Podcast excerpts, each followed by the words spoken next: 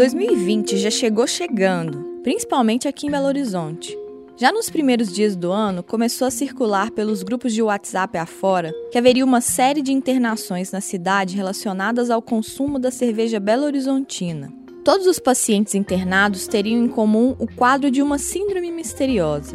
No dia 5 de janeiro, procurada pela reportagem do jornal O Tempo, a Vigilância Sanitária informou que foi notificada de quatro pacientes com sintomas similares internados em hospitais particulares da capital mineira. Por sua vez, a Baker, fabricante da cerveja, negou o envolvimento no caso e classificou as mensagens de mentirosas. Porém, Passados alguns dias, uma investigação da Polícia Civil constatou que um vazamento em um tanque da fábrica provocou a contaminação das cervejas por mono e dietileno glicol. As substâncias são usadas no resfriamento do produto e são altamente tóxicas. Provocam um quadro chamado de síndrome nefroneural, os sintomas vão de náusea, vômito e dor abdominal até insuficiência renal, alterações neurológicas e morte. No inquérito policial constam hoje 29 vítimas, das quais 10 acabaram falecendo.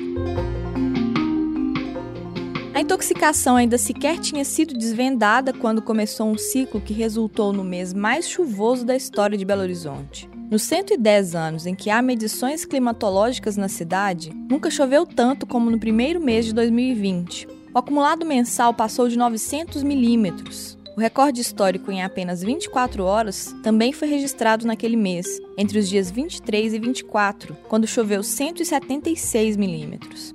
Na verdade, esse volume todo caiu em pouco mais de 3 horas. O resultado de tanta água sobre ruas altamente impermeabilizadas e rios canalizados foi muito prejuízo e devastação. Enquanto áreas periféricas da cidade tiveram deslizamentos que deixaram pessoas desabrigadas e provocaram mortes, a região centro-sul viu carros serem arrastados, estabelecimentos inundados e até o asfalto de determinadas ruas foi arrancado.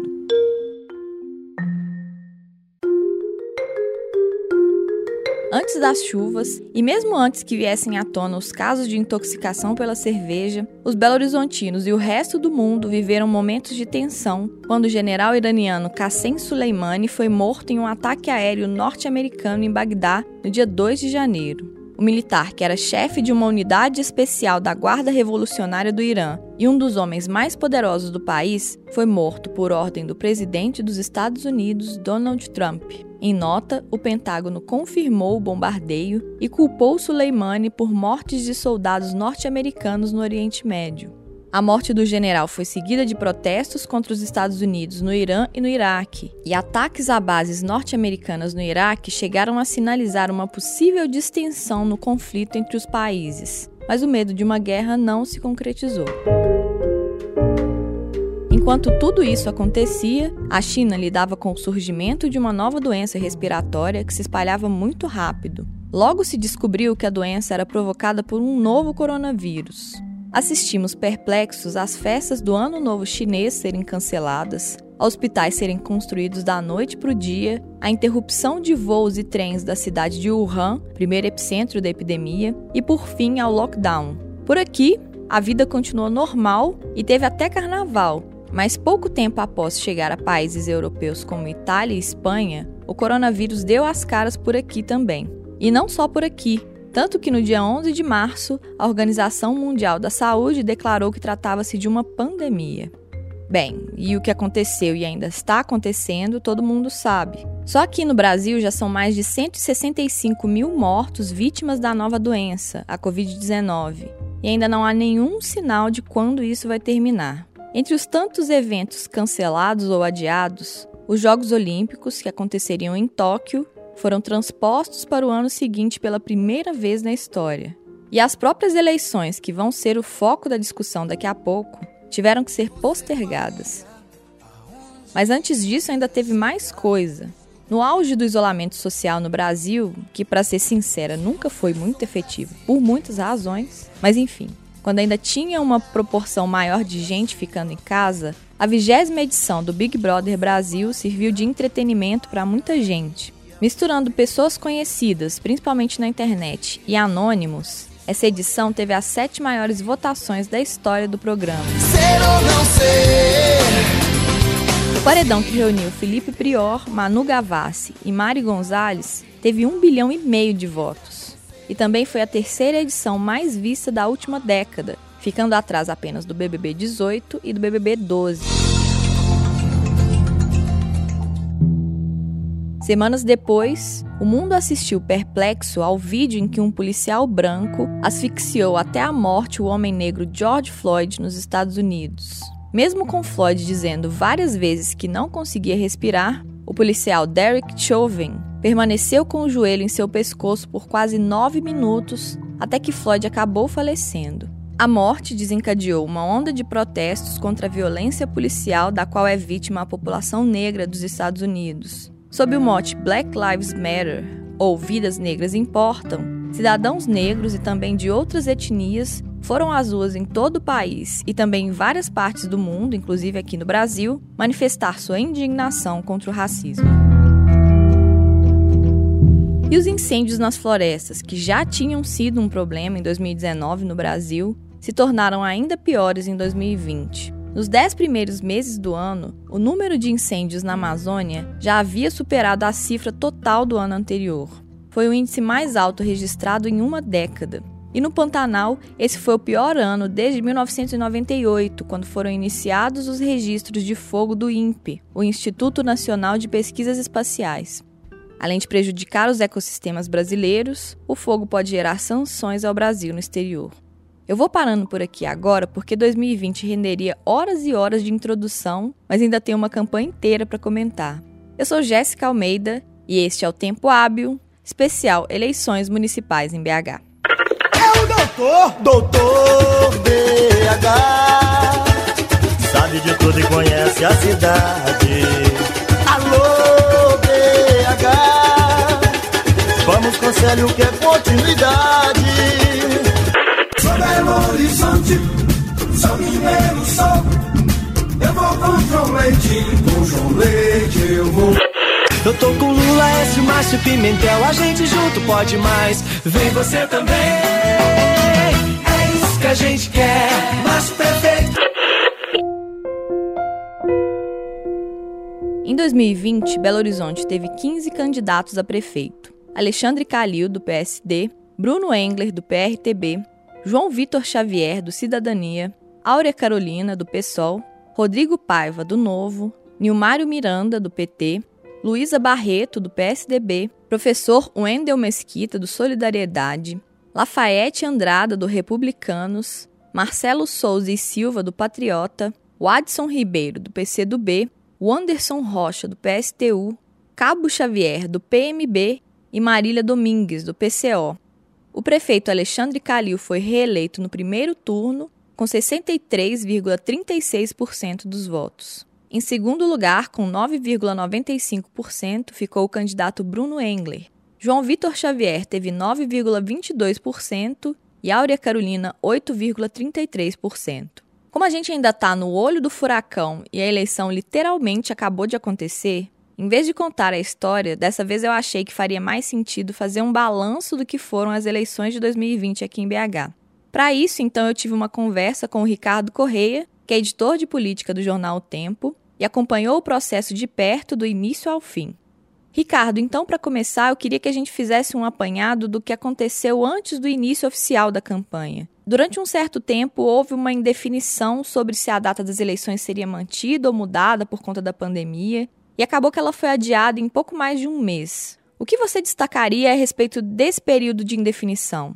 Não, o que eu acho que chama atenção é o fato de que, enquanto alguns prefeitos que eram candidatos à reeleição falavam muito dessa coisa de adiar a eleição, né? De querer, ah, não dá para fazer esse ano, vamos fazer no ano que vem, ou vão esticar os mandatos dos prefeitos para poder fazer junto com a eleição presidencial e tal. No caso aqui de Belo Horizonte, o Calil, em momento nenhum, quis dizer isso, né? Toda vez que ele era perguntado, ele dizia: Eu disputo a eleição na data que for, eu sou personagem, né? Sou pessoa interessada, então não posso me opinar sobre isso, o dia que marcarem a eleição eu faço. Então, assim, ele tentou se desvencilhar dessa, desse grupo que queria o adiamento da eleição a todo custo, né? Para ele, acho que a avaliação dele é que a, a, o combate à pandemia vinha dando resultado em Belo Horizonte, que então que para ele não tinha problema. Os outros tinham muito medo de que a pandemia atrapalhasse eles nas eleições, né? Não foi o caso do Calil. Eu acho que ele, para ele, realmente, assim, como ele tinha uma grande vantagem e, e, a avaliação foi positiva no início da pandemia, eu acho que para ele, se acontecesse logo, era o melhor para ele, né? E foram, no total, 15 candidatos aqui em BH esse ano, o que representa o maior número de candidatos desde a redemocratização. Até agora, os campeões eram 1985, com 11 nomes, e 1988, com 12. Por que, que esse ano tanta gente se lançou? São duas as grandes explicações, né, para ter tanto candidato assim. Uma delas é o fim da coligação das eleições proporcionais. Por que que acontecia? O partido maior, ele conseguia cooptar o partido menor para que seja fosse vice ou compusesse a coligação em troca de uma aliança proporcional. Então, por exemplo, o PT e o PCdoB. O PCdoB sempre foi, muitas vezes, foi com o PT nas eleições municipais porque em troca o PCdoB ganhava o direito de entrar na chapa junto com o PT e tinha mais chance de colocar um vereador na Câmara. Né? Então, esse ano não teve essa coisa de coligação proporcional. Então, essa moeda de troca não existia. Então, é, não faria muito sentido para o partido apoiar outro, considerando que ele não tinha essa moeda de troca e que você ter o nome na urna é importante, o número na urna para prefeito é importante para puxar votos para os vereadores, né? Então essa é uma das explicações pelas quais vários partidos lançaram candidato. E uma segunda explicação é a cláusula de barreira, né? Começou a valer a cláusula de barreira que vale para as eleições gerais, né, as eleições federais, e os partidos estão muito preocupados porque ela vai aumentando, essa cláusula vai ficando mais dura a cada ano, e os partidos estão preocupados com a eleição de deputado lá na frente. Então, muita gente lançou candidatos a prefeito para que esses nomes se tornem mais conhecidos e tenham mais chances nas eleições para deputado. Né? Então, por exemplo, você tem a Luísa Barreto, que deve ser candidata a deputada, o Fabiano Caseco deve ser candidato a deputado, o João Vitor deve continuar disputando eleições para deputado, o Marcelo de Souza e Silva também pretende ser deputado, o Adson Ribeiro, mesma coisa. Quase todos esses, né? O Wendel Mesquita, esses todos devem ser candidatos a deputado. Então é uma eleição que, mesmo você perdendo, você ganha alguma coisa em termos de conhecimento, né? Você já começa lá na frente num patamar mais acima. As pessoas, pelo menos, já sabem quais são essas pessoas, né? Então isso, isso certamente facilita. Então acho que são essas duas explicações, que são duas mudanças de regra eleitoral: o fim da coligação proporcional e a cláusula de barreira que faz com que eles olhem lá para frente, né? Falou-se de uma frente ampla de esquerda um pouco antes do início oficial da campanha. Isso não aconteceu foi por conta dessas regras? Por que, que essa frente ampla não decolou aqui em BH? É, eu acho que o principal é isso, né? O principal foi essa foi essa questão de os partidos quererem ter os seus nomes nas urnas. Mas acho que também é o fato de não ter alguém muito destacado em relação aos outros, né? Se o PT tivesse um candidato, PT que já tem uma militância maior, que é um partido maior, se o PT tivesse um candidato muito forte, talvez ele conseguisse né, fazer isso. Mas como a, a não era o caso, a, o candidato que era mais viável, e no caso era a Áurea, mas está ali no bolo também, né? Se você pegar a margem de erro das pesquisas, nunca saiu muito ali da margem, né? Poderia os que estão mais abaixo pontuarem igual ela na eleição. Então não tinha alguém muito a, acima dos demais né, muito à frente dos demais para que pudesse formar essa frente ampla. E além do mais, se essa frente fosse formada, seria em torno da Áurea, mas o PT tem uma orientação nacional de usar as candidaturas para defender o legado do partido, o legado do Lula. Então o horário eleitoral é importante e a presença nas eleições é importante para o PT também nesse sentido.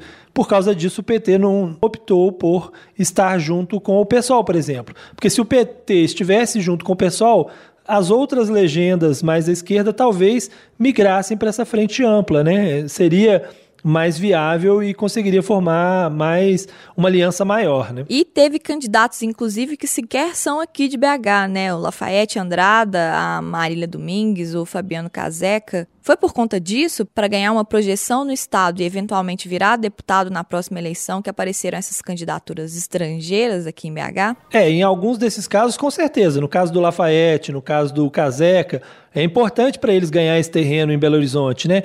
O Adson Ribeiro e o Lafayette, eles foram candidatos já no interior, né? Em Juiz de Fora, não foram bem sucedidos lá, foram candidatos a prefeito, né? O Lafayette foi candidato a prefeito lá em Juiz de Fora, não conseguiu, e agora tentaram uma nova cartada em Belo Horizonte. Mas certamente é para tentar agregar votos aqui na região central, já que eles são bem votados no interior, né? Principalmente o Lafayette é muito bem votado no interior.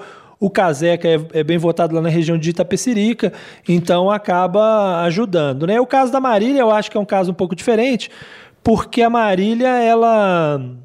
Ela esteve em Belo Horizonte, né? Morou um tempo em Belo Horizonte, participou aqui da, dos atos que já aconteceram em Belo Horizonte e hoje mora em São Paulo. Mas ela é filha né, de um dirigente do PCO, de um ex-candidato do PCO também. Então, quer dizer, aí foi uma coisa mais de é, a proximidade familiar e tal. O PCO não tem muitos, muitos integrantes, muita gente para disputar essas eleições e acabaram optando pela Marília, que foi uma situação curiosa, porque ela fez a campanha praticamente toda em home office, né? Essa nova tendência do home office. Ela fez uma campanha em Belo Horizonte partindo de São Paulo, né? Eu queria que você comentasse as candidaturas do PT, do PSDB e do PSB, que em geral são os partidos que protagonizam as eleições aqui em BH, né? O que você achou da escolha dos candidatos e do desempenho deles ao longo da campanha? Olha, o PT fez uma escolha por usar, igual falei, a campanha para defender o legado do partido. Então, por causa disso, escolheu um candidato mais antigo, mais conhecido e tal. Avaliou que o, o período era curto para conseguir lançar um candidato e também havia uma briga interna grande no PT, né? O partido estava rachado entre vários entre outros nomes, e para sair dessa rachadura optaram por um nome mais de consenso, que seria o nome do Nilmário. Então, por essa razão, escolheram o Nilmário. Mas era um candidato que todo mundo sabia, dentro do partido também, que teria pouca viabilidade por conta do desgaste já de algum tempo, ainda mais numa campanha com uma pandemia. É um senhor já de idade que não pode fazer todas as ações de campanha que os outros poderiam, né? Então, acho que assim, pensando nesse sentido, talvez valesse mais a pena ter apostado diretamente na Luana, que é a vice, para poder prepará-la para o futuro, né? Mas o, o, o PT, ele tem um pouco de dificuldade de fazer essas renovações normalmente. Muita gente diz, inclusive, que isso é proposital para que as lideranças do partido permaneçam as mesmas né, e não surjam novas lideranças. Isso acontece em todos os lugares, se a gente olhar bem. No Rio, a candidata é a Benedita, que já está aí há muito tempo, né? Aqui em Minas mesmo, onde tem a Marília, que já foi prefeita, em Betim Maria do Carmo já foi prefeita, em Juiz de Fora a Margarida, que está nas eleições há muito tempo. Quer dizer, o PT usou candidatos mais tradicionais aí de mais tempo, talvez um pouco por causa disso, porque tem esse temor de lançar novas lideranças e também porque a campanha era pequena. No caso do PSDB, escolheu uma candidata nova, técnica e tal, que talvez tivesse mais a cara do que o pleito precisasse nesse momento, né? O caso da Luísa Barreto mas é uma candidata que chama pouca atenção, que não, não tem um discurso muito forte, não é uma pessoa acostumada a falar, é mais uma técnica dentro de uma eleição com 15 candidatos, talvez precisasse de alguém que chamasse mais atenção, que tivesse mais que ficasse mais em evidência, né? Não é o caso da Luísa. E, e, aí eu chamo atenção porque o PSDB escolheu uma candidata nova, bem nova, bem jovem, diferente, mas fez uma campanha muito antiga. Se a gente olhar a campanha do PSDB, a mesma coisa, assim, evento de campanha com gente com bandeira atrás, criação de fatos políticos após o debate, falando que o fulano não foi ou foi, que a campanha está sendo ameaçada, criando pequenas situações do dia a dia para tentar ganhar evidência. Isso é um tipo de campanha muito antiga, campanha que hoje não funciona mais. Se você olhar a campanha do Calil, é uma campanha completamente diferente, um estilo até mais mal-humorado, etc e tal. Então eu acho que isso também atrapalhou o PSDB. E o PSB acabou, no fim das contas, não tendo uma candidatura, né? Ele vinha nos últimos anos com candidatos o Márcio Lacerda foi é, ungido aí pelo PT e pelo PSDB na primeira eleição. Havia todo um, toda uma coisa em cima do grupo do Lacerda, mas havia também uma divisão ali com o grupo do Júlio Delgado. Isso acabou implodindo o partido. O Lacerda saiu, o PSDB se enfraqueceu e hoje é um partido menor em Belo Horizonte, né? Um partido que já foi muito grande, que já teve prefeitos aí no, no passado mas que agora é coadjuvante na eleição, né? E inclusive será também nas eleições estaduais. Tanto é que ia lançar, cogitou-se lançar o Júlio Delgado e na hora H acabou não lançando ninguém, né? Então agora vamos falar um pouco do mandato do Calil. No episódio passado, eu conversei com o professor Carlos Ranulfo e ele disse que foi um governo razoável, que não teve nada de muito extraordinário, nenhuma grande inovação, mas que não teve também nenhuma grande borrada e no contexto atual isso é bastante coisa. Então eu queria saber qual que é a sua avaliação do governo Calil. É, pois é, o Calil, de fato, se você pensar assim, qual foi o grande feito do Calil na prefeitura, né? O que ele pode chamar de seu. Não tem uma, uma coisa muito marcante, né? Tem uma atuação na saúde que é melhor do que se esperava em alguns aspectos, pelo menos é a avaliação que as pessoas fazem, que deu uma melhoradinha na questão da saúde. Teve a inauguração da parte maior lá do Hospital do Barreiro, que ajudou também, né? Algumas reformas de posto de saúde. Mas, de fato, foi mais pelo que não fez, pelo que não deixou acontecer, do que, de fato, por algo que tenha feito, que o Calil acabou saindo com uma avaliação muito boa, né? É bom lembrar que essa administração teve vários desafios ao longo desses anos, né? E principalmente nesse ano, né? Eu acho que isso ficou muito na cabeça das pessoas. A chuva, né, que foi uma, uma, uma tragédia para a cidade, destruiu muita coisa na cidade. É, havia quem achasse que ali aquela região central ali, onde aconteceu, Praça Maria de Liceu e tal, demoraria muito tempo para que ficasse, né, para que fosse ficasse tudo mais ou menos normal. Ali havia expressa, aquele buraco que era complicado. E em pouco tempo a cidade estava mais ou menos normal, voltando à normalidade. Então eu acho que isso isso ajudou ele. E também, claro, a pandemia, né? A pandemia, a ação dele na pandemia comparada às dos demais governantes, acabou sendo positiva para ele, né? Quando você compara a atuação dele com a do Zema e a do Bolsonaro, a população aprova muito mais as dele. Então, eu acho que nesse comparativo as pessoas falarem, é, pelo que a gente tem aí de políticos atualmente, o que a gente teve recentemente, talvez seja melhor manter essa administração como está, né? Então, eu acho que essa que foi a a grande questão da administração do Calil. Ele passou por momentos difíceis e conseguiu passar por esses momentos difíceis sem grandes percalços, né? ao contrário de outros, outros governantes. Ainda que não tenha feito muita coisa, pelo menos a cidade não virou um caos diante dessa, dessas situações. Né? E quem é o candidato Calil de 2020 em comparação com o de 2016? Ele se apresentava como não político, mas com quatro anos na prefeitura não dá mais para se considerar não político que mudou e o que permaneceu na forma como ele se apresentou para o eleitorado dessa vez? É, eu acho que na eleição anterior ele veio com essa de que ele não era político, que ele ia tirar os políticos da prefeitura, que ele ia derrubar os políticos da prefeitura. Nessa eleição, como ele não podia fazer isso, até porque ele tinha vários partidos, inclusive tradicionais, MDB, o PSD, vários partidos tradicionais na coligação, ele precisou mudar para um perfil que me parecia um perfil mais assim. Ele buscou tentar se mostrar um lutador que enfrenta dificuldades e que tem certa humildade, que é uma coisa que ele era muito criticado, né? Muita gente diz que ah, o Calil é arrogante, ele não sabe conversar com as pessoas, ele não sabe dialogar. Então ele buscou nos horários eleitorais, nas entrevistas, parecer sincero, autêntico, dizer, ah, eu não fiz mesmo tudo o que eu tinha dito que faria, descobri que é mais difícil do que era, o negócio não é fácil, mas mas eu estou aqui lutando, mais importante é isso, que eu estou lutando, sou sincero com vocês eu acho que isso acabou sendo, sendo uma boa estratégia, né? Foi inteligente, assim, a, a estratégia para manutenção da boa, da boa avaliação. Agora, é claro que quando você tem uma avaliação muito boa, você já parte de uma avaliação muito boa, é muito fácil, porque você tem até um exército para te defender, né? Quando a pessoa parte de uma aprovação muito alta, qualquer coisa que falam contra você, em vez de crítica, vira ataque. As pessoas consideram como ataque.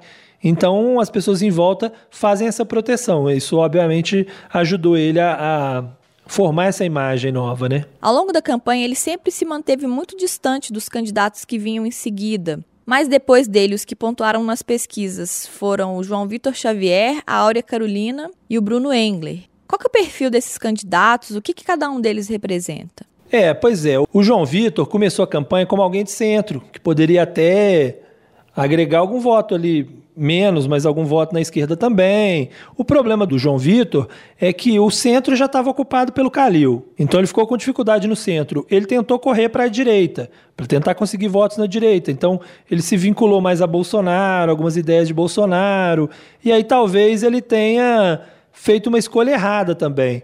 Porque parte do eleitorado da direita, apesar das divergências de pensamento do Calil e do presidente, continua com o Calil, e já tinha ali o Bruno Engler, já tem ali outros nanicos, né? O Endel, o Caseca, o Marcelo de Souza e Silva, quer dizer, todo mundo tira um, uma beiradinha, né? E acho que o, o, o João Vitor ficou um pouco sem discurso, sem para onde correr, sem qual público defender, né? Por isso que ele chegou na reta final, antes da eleição, com o voto ainda frouxo, né? Com o voto das pessoas até estavam até a última hora em dúvida ainda se votariam nele ou não, porque ele não representa um, espectro especificamente do eleitorado. Ao contrário do Bruno Engler e da Áurea. A Áurea claramente defende um espectro à esquerda. Esperava-se até uma campanha um pouco mais extrema à esquerda, assim, um pouco mais raiz de esquerda, e ela foi um pouco mais ponderada, né? Para tentar agregar um público de centro-esquerda também dentro do eleitorado de Belo Horizonte.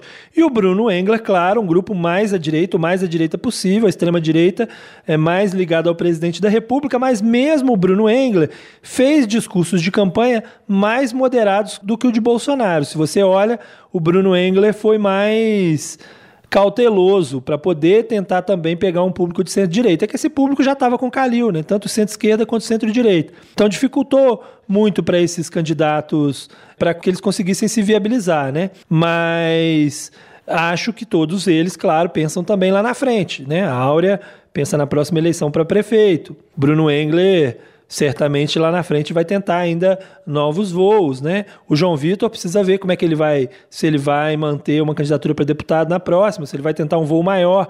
Para isso ele precisaria de uma votação bem expressiva nessa eleição, mas são esses os, os concorrentes aí que o Calil teve e que acabaram de alguma forma também facilitando essa vitória dele, né? E o que teve de peculiaridade nessa campanha, de curiosidade? Pensando aqui, eu me lembrei do Partido da Mulher Brasileira, que lançou um candidato homem, que é o Cabo Xavier. Teve também uma questão sobre quem seria o vice do Bruno Engler. Enfim, o que você destacaria como curiosidades dessa campanha? É, uma das primeiras foi essa questão realmente do PMB, né? O PMB, o Partido da Mulher Brasileira, lançou um homem como candidato e uma mulher como vice, e o Cabo Xavier, que era o candidato a prefeito, inclusive o tempo inteiro dizia que o objetivo era não deixar a mulher em segundo plano mas ela era vice e ele era o candidato. Por que não ter sido o contrário, né? E o Cabo Xavier ainda teve uma outra característica, porque ele estava alinhado com o partido. Na reta final, ele não conseguiu se viabilizar com o partido e, migrou para o Partido da Mulher Brasileira para ser candidato. Ele não era do Partido da Mulher Brasileira até o dia do registro, porque, ao contrário dos outros candidatos, quem é militar da ativa pode se desincompatibilizar e filiar a um partido apenas no dia do registro de candidatura. Então, essa foi uma questão. Uma outra questão foi o. Eu destacaria os, as questões de saúde né, dos candidatos. O próprio Cabo Xavier, na reta final, teve um princípio de infarto, né? Foi internado com dores no peito, chegou a ficar no hospital um tempinho, algumas horas. E o Fabiano Caseca teve o problema da Covid, então ficou grande parte da campanha internado no hospital, né? Havia até uma coisa de que ali ia para UTI, depois não ia mais. E isso também é uma coisa que eu destaco aí de curiosidade. Uma outra curiosidade é o Fabiano Caseca, que tinha tanto dinheiro nessa campanha que doou dinheiro para a campanha do Cabo Xavier, né? Porque chama muita atenção. O cara é candidato a prefeito, gasta dinheiro na sua campanha e doa também um pouquinho para o adversário, que é candidato a prefeito também, e que está brigando mais ou menos com ele ali, pelo mesmo número de votos, né?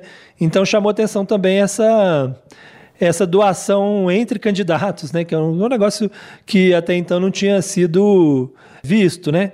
Eu acho que são aí os pontos mais curiosos aí dessa, dessa campanha eleitoral. Essa questão também que você falou do vice do, do Bruno é interessante, porque é uma disputa que no final acabou que o vice escolhido e decidido pelo TRE é o vice que ele não queria, né?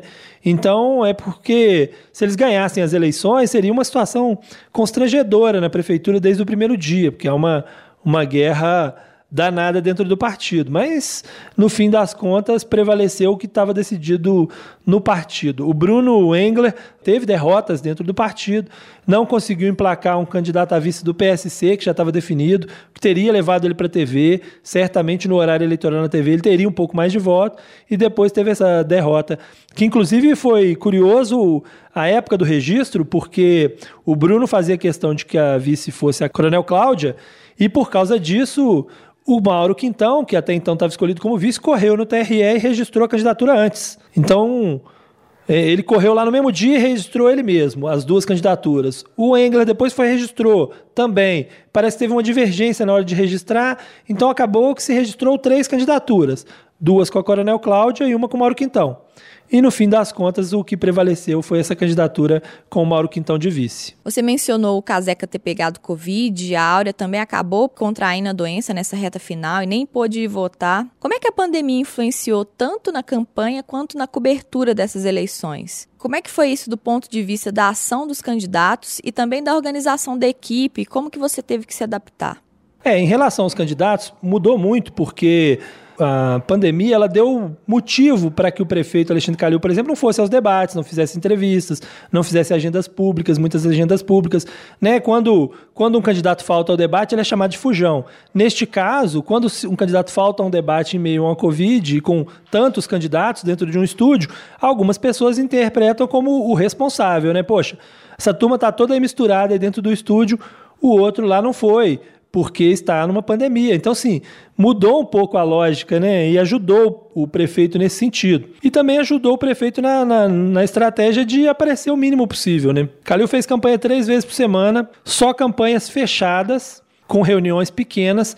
Não teve público, não teve rua com ninguém, apenas entrevistas curtas por conta, alegando da pandemia. Então, quer dizer, ele largou muito na frente e não correu o risco de falar nenhuma besteira no meio da. da ou ter uma situação muito diferente aí no, no, no, dia a dia, na campanha, alguém xingar ele na rua, nem nada do tipo, por causa da pandemia também. E, claro, os candidatos não conseguiram fazer grandes eventos, né? Isso faz muita diferença também. Agora, do nosso ponto de vista, bom, primeiro a gente muda muito porque a gente está em casa, né? Os, a maior parte dos repórteres está em casa. Então, é mais difícil você controlar uma cobertura estando cada um num, num espaço. Né? Embora foi um aprendizado para a gente muito importante, que nos mostrou que é possível, super possível, trabalhar assim. E a gente, claro, foi nas agendas eh, que tinha que ir, mas agendas externas, o que podia se fazer, principalmente nas convenções online, nós fizemos online. E, claro, mantendo o distanciamento, e nessa reta final, a gente diminuiu um pouco a presença nas, nas agendas de campanha, porque aparentemente na reta final, nessa última semana, os casos têm aumentado e, as, e, os riscos têm aumentado, né? A gente, ao longo da campanha, a gente teve aí um, um repórter né, que foi diagnosticado, que precisou ser afastado, embora ele não estivesse cobrindo diretamente candidatos. Tivemos uma repórter que precisou ficar isolada uns dias porque teve contato com uma pessoa da campanha da Áurea que foi diagnosticada, né? A própria Áurea teve que desmarcar algumas agendas. Então, assim, nessa reta final nós demos uma diminuída para não, não correr riscos. Mas como as agendas foram todas pequenas, até porque os candidatos também não mobilizavam muita gente, esses riscos eram calculados, né? Não eram tão, tão grandes assim na campanha. Mas é, a falta dos debates fez muita diferença na maneira de cobrir, né? Sabatinas também a gente fez online, né, as entrevistas no Super N. A gente tinha a ideia inicialmente de fazer sabatinas também na redação mais adiante, mas como a, pandemia ela não arrefeceu, a gente optou por não fazer, porque sabatina demanda muita gente dentro do estúdio fazendo pergunta e aí é perigoso. Como a gente vai à redação só quem realmente precisa ir, quem puder ficar em casa, está trabalhando de casa, a gente achou melhor não fazer a, as sabatinas. Agora, foi uma votação realizada em meio a uma pandemia, mas o que acabou surpreendendo foi a demora na divulgação dos resultados. O que você destacaria como digno de nota nesse dia da votação? Eu acho que o principal, o principal a questão aqui do dia da votação, né, e da apuração dessas eleições de 2020 foi sem dúvida nenhuma esse atraso por parte do TSE, é uma coisa que ninguém esperava e que dificultou muito, né, tanto para os candidatos que estavam numa, numa tensão muito grande, como para nós aqui na cobertura. Né? Foi uma cobertura muito diferente, muito difícil nesse aspecto, justamente porque demorou muito para começar a sair os primeiros votos. E acho também que é de se ressaltar que essa, essa demora atrapalha muito a credibilidade do processo, porque começam as teorias da conspiração, né? As pessoas que já normalmente criticam a, a apuração dos votos, os candidatos que não, não, não reconhecem os resultados, acabam usando isso de uma forma de que possam questionar esses resultados. Então, nesse ponto foi muito ruim, né? Tanto aqui em Belo Horizonte como nas outras cidades foi muito ruim que isso tenha acontecido. Mas ah, acaba que no fim da noite foi, foi a questão foi equacionada. Né? Uma outra coisa que eu destaco muito foi que, apesar de a campanha ter sido morna em Belo Horizonte, no dia da eleição, muita sujeira nas ruas, né? candidatos a vereador jogando santinhos, né? que é o tradicional, né? e isso acabou sendo uma marca aí dessas eleições. Ruas muito sujas, né? e essa mobilização de última hora aí que acaba sendo danosa para o processo eleitoral. E quanto ao resultado em si? O que, que foi confirmação de expectativa e o que, que foi surpresa? Com relação ao resultado em si, né, foi, foi o esperado dentro pelo menos na primeira colocação, né, do ponto de vista da reeleição do Calil, fui, ficou dentro mais ou menos do esperado. Agora, as performances do Bruno Engler e da Áurea acabaram surpreendendo positivamente em relação ao que vinha acontecendo nas pesquisas, né, enquanto o João Vitor Xavier acabou fracassando aí. Essa é a análise mais clara que se tem dessas pesquisas eh, das eleições quando se compara com o resultado, né? Acho que foi o grande derrotado das eleições, sem dúvida nenhuma, João Vitor Xavier, com um latifúndio de tempo na televisão, acabou ficando é, muito mal colocado na, nas eleições, com uma votação pouco expressiva diante do tamanho da sua campanha. E destaco também o fato de que tanto o Bruno quanto a Áurea, eles ocupam uma posição agora, né, no espectro ideológico muito clara, né? A Áurea lidera de alguma forma a esquerda e o Bruno lidera a direita. Embora a Áurea mesmo tendo se reforçado nestas eleições com esse resultado, é, ganhou uma concorrente de peso também na esquerda, porque a Duda Salaber, o bom resultado que ela teve na disputa pela Câmara Municipal, acabou também a credenciando para disputas futuras. Né? Ah, é bom lembrar que a Duda teve 37, mais de 37 mil votos para as eleições da Câmara, o que é impressionante, porque ela teve mais votos, por exemplo, do que a Luísa Barreto, é, do PSDB, ou do que o Nilmar Miranda, do PT, nas eleições para prefeito. Isso é algo absolutamente impressionante. E claro que ela se credencia, inclusive na entrevista, na primeira entrevista, também já se credenciou para as eleições de 2024 a mesma eleição que a Áurea pretende disputar para a Prefeitura de Belo Horizonte. Qual foi o peso do Bolsonaro nessas eleições e o saldo para ele nos resultados? No que diz respeito ao Bolsonaro nessas eleições, a avaliação geral é que ele foi bastante derrotado, né? Sofreu uma grande derrota em São Paulo, seu candidato Celso Russomano derreteu completamente, não disputou, não disputa as eleições, também no Recife perdeu, né? Aqui em Belo Horizonte a votação do Bruno até deu uma melhorada no final, mas também foi uma derrota retumbante no primeiro turno.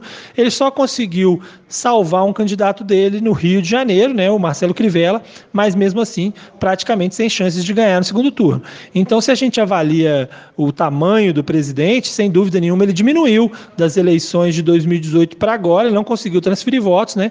Basta lembrar que seu filho teve 30 mil votos a menos nessa eleição do que teve nas eleições anteriores. O Carlos Bolsonaro não chegou nem a ser o mais votado no Rio de Janeiro, né? Perdeu para um candidato do PSOL no Rio de Janeiro, ou seja, mostrou um bolsonarismo um pouco mais fraco do que se via antes. Aquela base bolsonarista se enfraqueceu e o que hoje segura a popularidade do presidente é um público mais diverso, que não é necessariamente apoiador do presidente, mas que defende as políticas relacionadas ao auxílio emergencial, mas que circunstancialmente podem mudar de um lado para o outro. Acho que isso ficou muito claro. O presidente hoje é muito mais fraco do que era em 2018.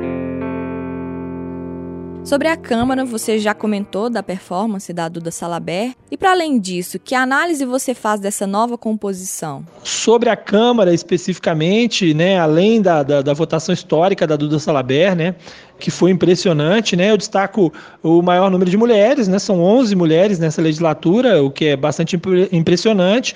Uma renovação muito grande, apenas 17 dos 41 eh, vereadores continuaram nos cargos, né? Então viemos, vimos várias surpresas aí nesse, nesse sentido, né?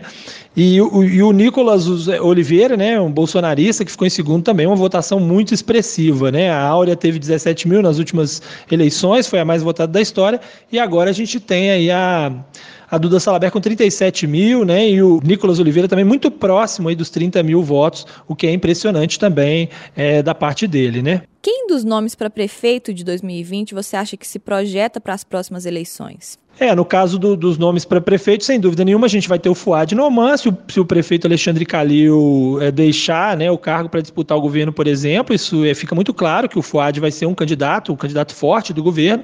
A Áurea Carolina é uma candidata colocada, sem dúvida nenhuma, vai estar na disputa, né?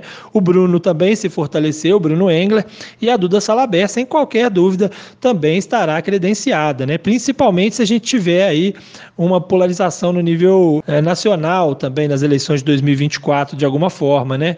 Claro que isso vai depender muito, vai passar muito por 2022, do que vai acontecer em 2022 e ao longo desse mandato também do prefeito, mas sem qualquer dúvida a gente tem já alguns candidatos a prefeito colocados com muita clareza aí para as eleições de 2024. Ricardo, era isso. Muito obrigada pela conversa e parabéns pela cobertura que agradeço, um prazer participar aqui desse episódio, né, parabenizar pelo, pelo podcast que foi feito o tempo todo. Muito obrigado, foi um prazer participar dessa campanha, dessa cobertura e desse podcast sobre as eleições em Belo Horizonte. Um abraço para vocês.